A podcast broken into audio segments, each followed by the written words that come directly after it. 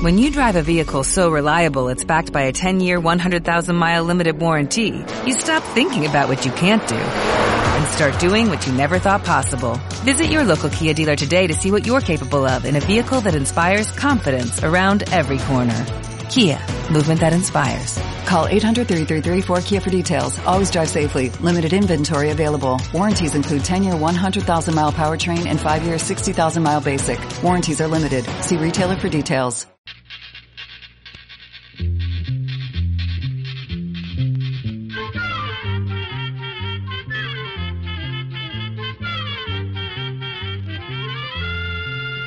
Llegó pa' todo, llegó la escuela, llegó la escuela, llegó por radio.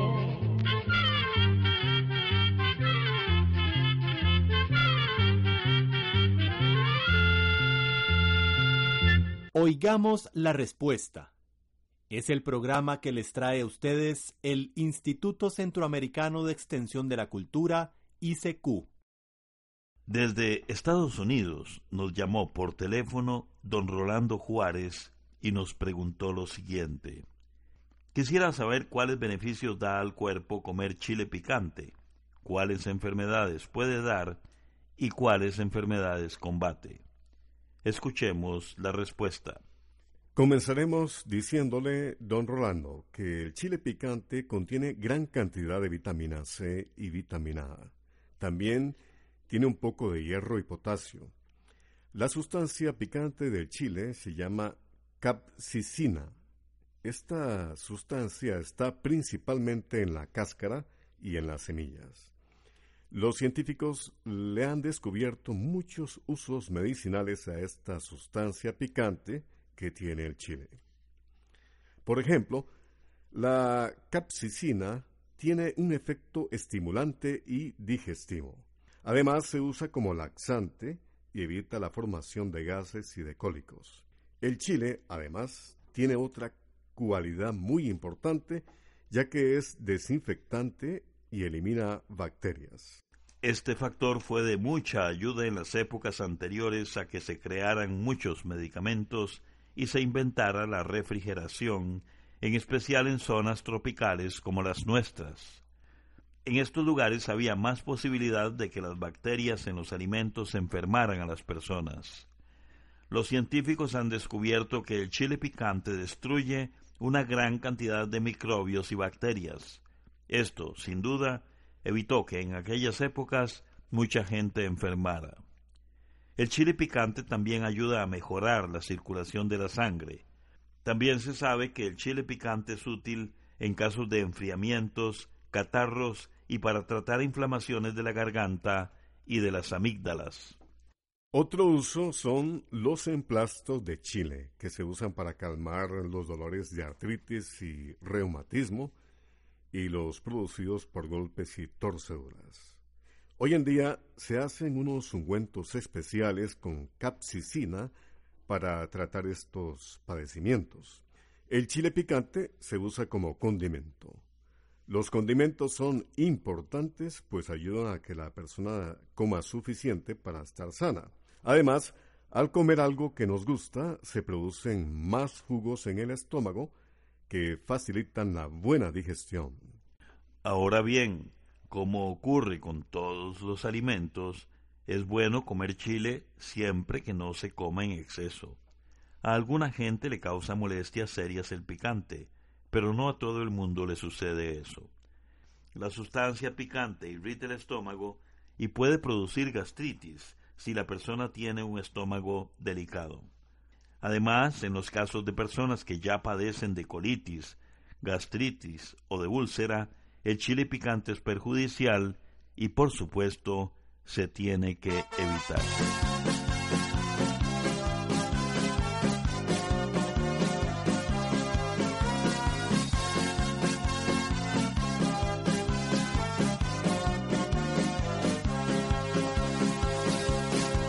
Dios escogió entre sus joyas más finas a la que Honduras había de llamar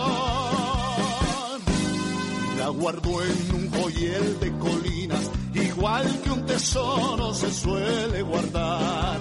Su raza maya suprema en bravura, hizo su nido imperial en Copán, y allá forjó aquella gloria de Honduras, que se llamó General Morazán. Es Honduras, mi patria querida, la más hermosa que el sol nunca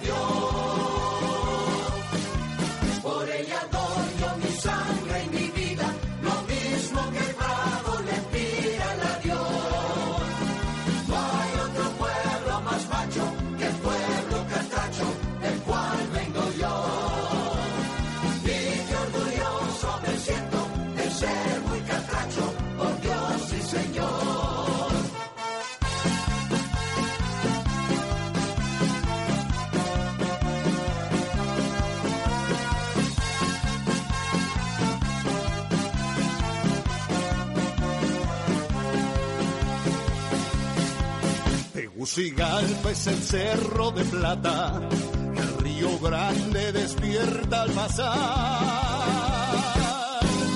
que se duerme con la serenata que allá en el Picacho entona el pinar, y de su yapa la virgen que dueña, dueña y señora de nuestra nación, formó a la linda mujer hondureña que rosa en motor. Es Honduras, mi patria querida, la más hermosa que el sol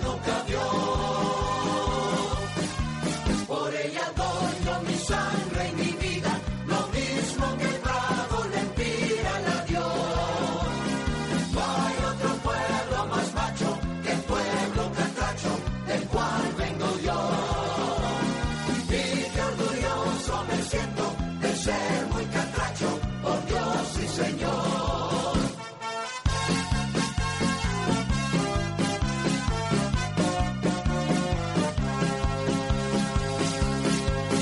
patria mía, esté donde esté, yo te prometo y juro ante Dios.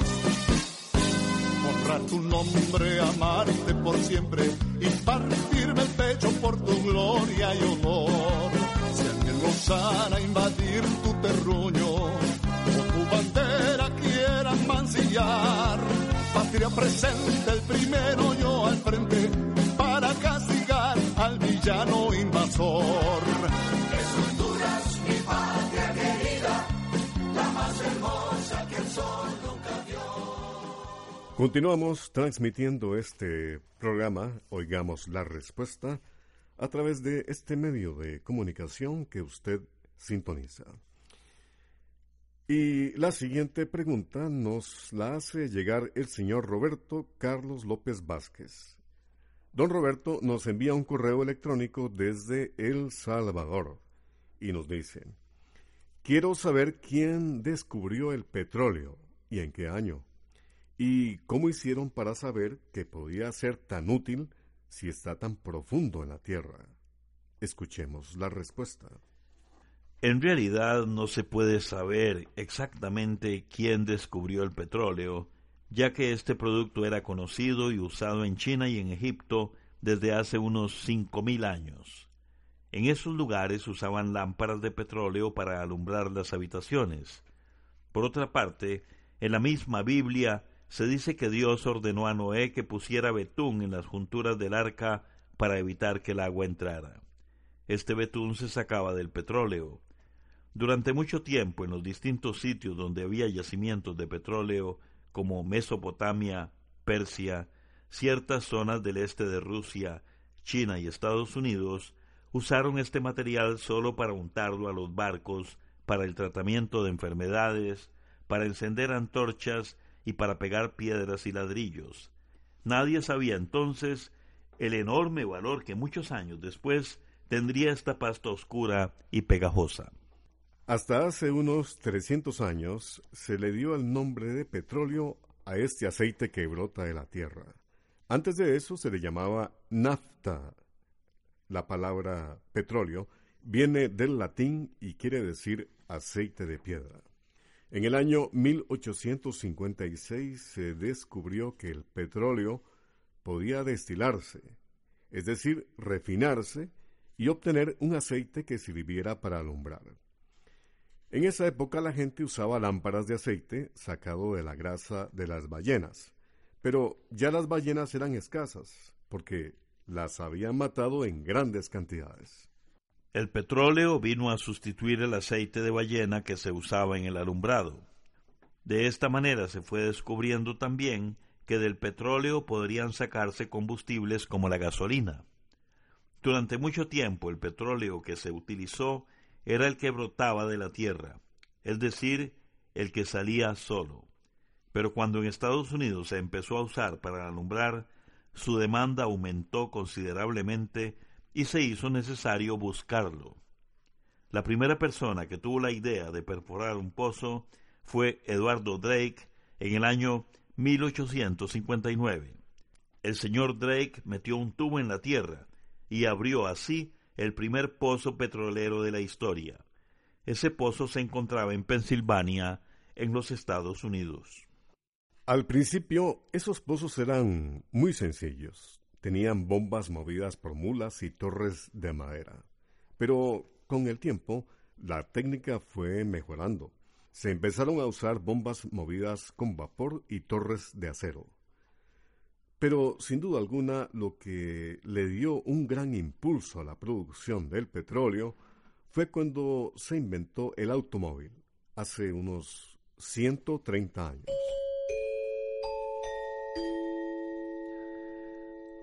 Ustedes escuchan el programa Oigamos la Respuesta. Gracias a la cortesía de esta emisora y por supuesto, gracias, muchas gracias por su atención. Quiero saber cuánto tiempo demoran las perritas en parir sus crías y cuánto tiempo después del parto pueden volver a quedar preñadas. Esta es la consulta que nos hizo una amiga oyente quien nos escribió desde Panamá. Oigamos la respuesta. Las perritas pueden entrar en celo en cualquier momento, a partir de los seis meses de edad.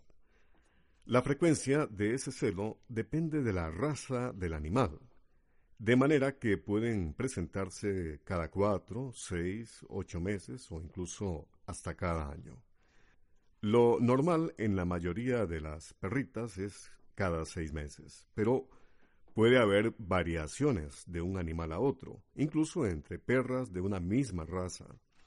Para saber cuándo les va a empezar el celo, se puede observar cada cuántos meses se produce sangrado y marcarlo en un calendario.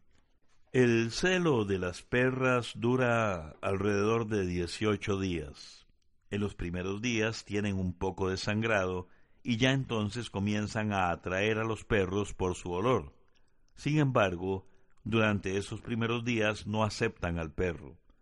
A los once días de haber comenzado el sangrado es cuando les comienza el verdadero celo. Entonces sí permiten el perro y es cuando pueden habilitarse. Normalmente duran preñadas nueve semanas. Cuando una perra tiene cría, entra nuevamente en celo aproximadamente cuatro meses después del parto. Su sintonía es la razón de ser de este programa. Oigamos la respuesta. Muchas gracias por escucharnos. Continuamos con la pregunta que nos hace el señor Mario Pereira Salazar, quien nos llama por teléfono desde la provincia de Cartago, Costa Rica, y nos pregunta, quiero saber si es posible que a una persona obesa se le suba la grasa al cerebro. ¿En qué afecta al cerebro la obesidad? ¿Por qué la grasa se acumula en el cuerpo y no en el cerebro? Escuchemos la respuesta. Nuestro cuerpo necesita grasa y la obtiene de los alimentos que consumimos. La grasa nos da energía para movernos y realizar todas nuestras actividades diarias. La grasa que no se utiliza se almacena en distintas partes del cuerpo, como por ejemplo debajo de la piel, alrededor de los distintos órganos como los riñones o el hígado, y cierta cantidad de grasa se deposita entre las fibras musculares. Las personas obesas, es decir, las personas que están muy gordas, tienen exceso de grasa guardada en su cuerpo. Pero en el cerebro no se almacena grasa como ocurre con otras partes del cuerpo, pero sí le puede llegar a través de la tubería que forman las venas y las arterias que están en todo nuestro cuerpo. Si esa tubería está taponeada por grasa, puede llegar el momento en que alguna parte de las venas que llegan al cerebro se bloquee del todo. Entonces es cuando a la persona le puede dar un derrame cerebral que puede causar la muerte.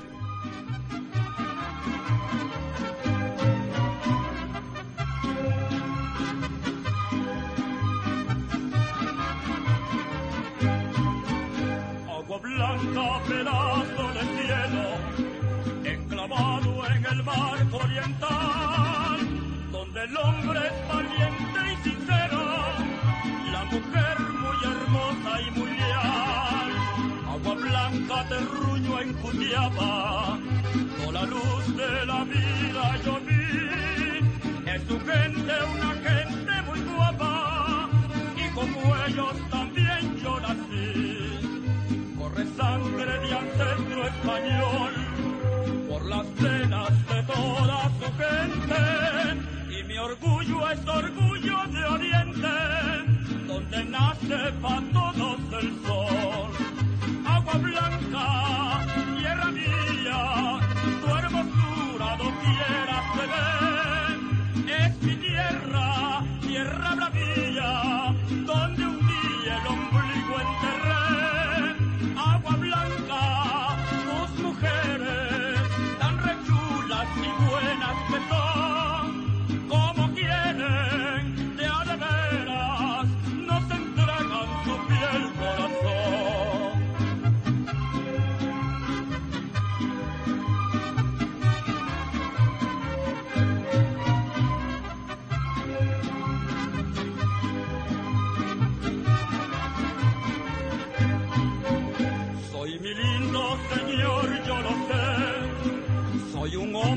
de recio valor.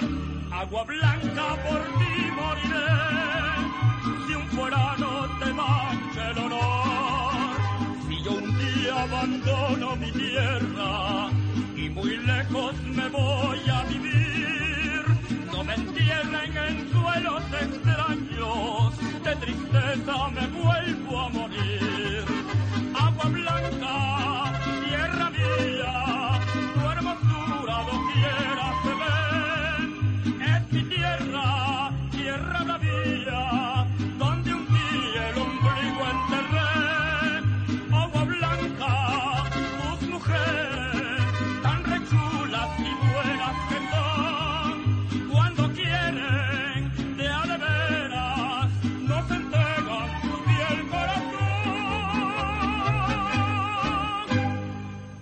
Rafael Alejandro Montero Alvarado vive en San Marcos de Tarrazú, en Costa Rica. Por medio de Facebook nos hace esta pregunta. ¿Por qué pesan tanto los difuntos cuando los van a sepultar? Oigamos la respuesta. Cuando alzamos a un muerto, éste no ayuda a distribuir el peso, ni se sostiene como lo haría una persona viva. Algo parecido sucede, por ejemplo, cuando levantamos a un niño dormido para pasarlo de una cama a otra. Si nos fijamos, veremos que nos cuesta más levantarlo que cuando está despierto, y esto es porque el niño dormido no ayuda a distribuir el peso de su cuerpo, ni se sostiene como lo haría cuando está despierto. Vamos a continuar con el espacio Oigamos la Respuesta con una consulta que nos hace el joven Christian Batten, quien nos envía su pregunta por medio de Facebook desde Quetzaltenango, Guatemala, y nos dice lo siguiente. Quisiera saber quién inventó la primera consola de video de juegos. Escuchemos la respuesta. Las consolas de videojuegos se empezaron a fabricar hace unos 50 años cuando las empresas de aparatos electrónicos decidieron crear una nueva forma de entretenimiento familiar. El primer aparato de videojuegos se llamaba Odyssey Magnavox. Fue desarrollado en Estados Unidos por un ingeniero llamado Ralph Baer, quien trabajaba para la empresa Philips. El señor Baer pasó varios años trabajando en este proyecto. Finalmente, logró crear el primer videojuego que salió a la venta en el año 1972 y costaba 100 dólares. El Odyssey, este videojuego, se conectaba a los televisores, pero los juegos que tenía eran mucho más sencillos que los que se usan hoy en día. Tampoco tenía sonido, pero para aquella época era toda una novedad y fue un éxito de ventas. Muy pronto aparecieron competidores como el Atari, que también tuvo mucho éxito, y llegó a superar en ventas al Odyssey. Para esa misma época se creó en Japón el Sega, y en 1976 la misma empresa desarrolló el famoso Nintendo, que tenía los primeros juegos a color. Usted escucha Oigamos la respuesta. Gracias por su atención.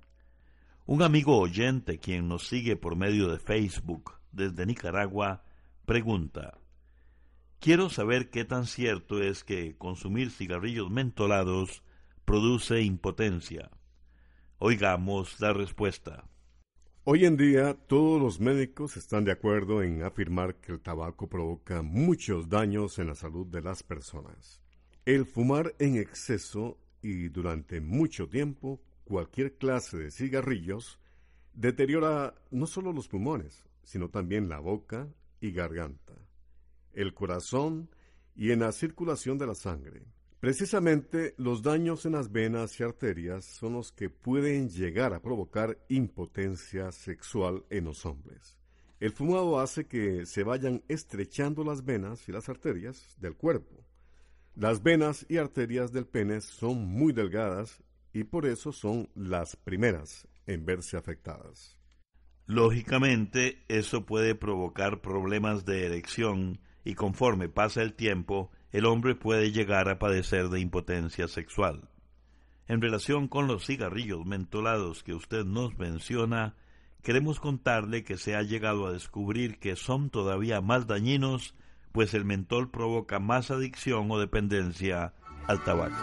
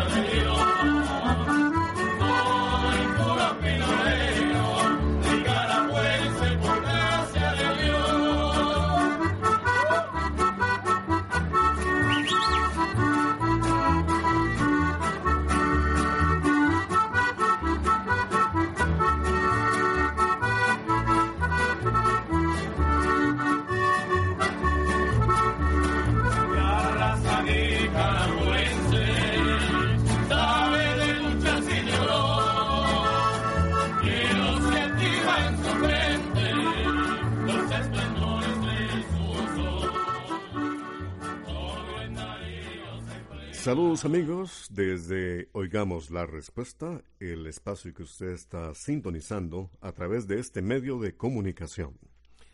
El señor William Arevalo nos envía una pregunta desde El Salvador a nuestra página de Facebook y nos dice lo siguiente. Quisiera que me dijeran qué medicinas naturales son buenas para el buen funcionamiento de los riñones. Escuchemos la respuesta. Cuando se sospecha que los riñones no están funcionando bien, lo conveniente es hacerse un examen de orina y después llevar el resultado de ese examen a un médico para que sea él quien aconseje qué debe hacer la persona. Pero si se trata de personas sanas que quieren que los riñones les sigan funcionando bien, lo que se aconseja es tomar muchos líquidos. Por ejemplo, se pueden tomar bastantes jugos de frutas como limón dulce, lima, naranja, piña o simplemente agua. También le diremos que las plantas llamadas calzoncillo y caña agria contienen sustancias que hacen orinar con frecuencia y lo mismo sucede con el pelo de maíz. Pero, como dijimos al principio, si se sospecha que los riñones no están funcionando bien, lo mejor es hacerse examinar por un médico. Programa B, Control 54. Así llegamos a un programa más de Oigamos la Respuesta pero le esperamos mañana, si Dios quiere, aquí por esta su emisora y a la misma hora. Mándenos sus preguntas al apartado 2948-1000 San José, Costa Rica. También nos puede llamar a los teléfonos 22 25 52 38 o 22 25 53 38 o mándenos un fax al 22 25 22 27.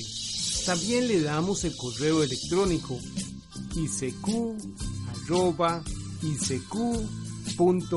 org Celo de letreo e cecu.org.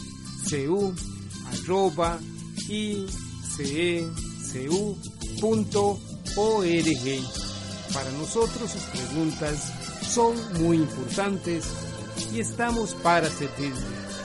También puede dirigir su pregunta a esta emisora que ellos amablemente nos la harán llegar. Muy importante, dele su nombre completo, dirección bien exacta ah, y el lugar donde escuche el programa Recuerde que comprender lo comprensible es un derecho humano. Que Dios le bendiga.